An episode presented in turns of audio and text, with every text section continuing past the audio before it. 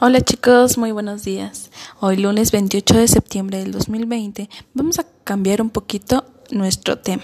Seguimos con, el reglamento a lo mejor de la biblioteca o del aula, pero vamos a, usar el infinitivo. ¿Qué es el infinitivo? Bueno, es una forma este, verbal que también se emplea para expresar órdenes, indicaciones o sugerencias, pero una forma muy concreta para poder diferenciarlos es en que terminan en ar, er, oír. Te lo vuelvo a repetir, ar, er, oír. Se utiliza para expresar órdenes o indicaciones o sugerencias. Los verbos en infinitivo no se refieren a una persona a un tiempo determinados.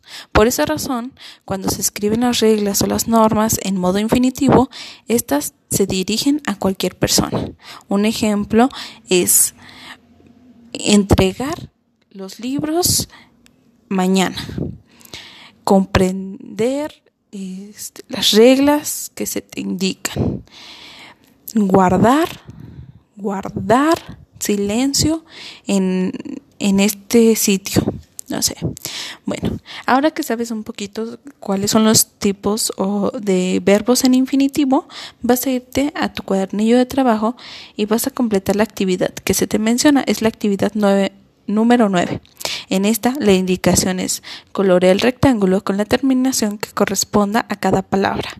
Vas a tener que responder con qué termina este, cada palabra que tu mamá o tu papá o tus abuelitos te van a mencionar. Por ejemplo, la primera palabra es compren y tú tendrás que elegir si es ar, er o ir. Comprendar, comprender o comprendir. Y vas a colorear el rectángulo que tú elijas. Luego, el día miércoles vamos a seguir trabajando con esto, pero ya te explicaré en el siguiente audio. Diviértete mientras realizando esta actividad. Mucha suerte.